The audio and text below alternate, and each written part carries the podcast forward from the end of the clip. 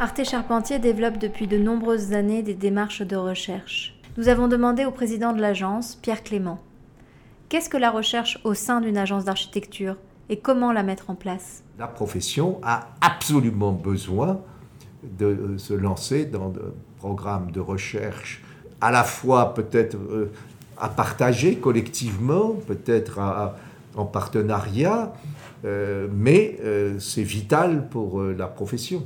Donc je pense que ça va se développer considérablement, qu'il faut prendre ça très au sérieux. L'État donne des moyens pour ça.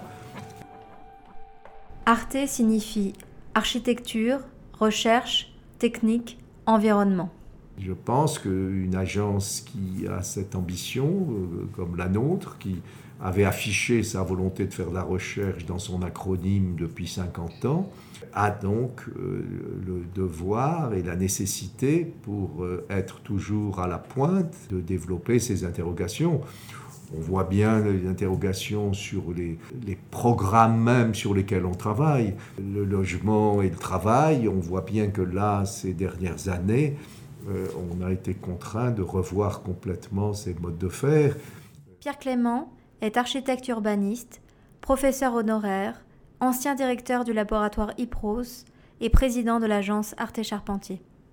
Ça ne se décrète pas, c'est pas quelque chose qui vient d'en haut. La recherche, c'est au contraire euh, un travail de gens qui, euh, sur la planche à dessin, se posent des questions, sont capables de les formuler en termes de recherche, parce que ce n'est pas seulement de, trouver une solution, c'est véritablement de développer un thème de recherche, de le partager et euh, d'approfondir. Parce que ce n'est pas simplement un argumentaire de communication.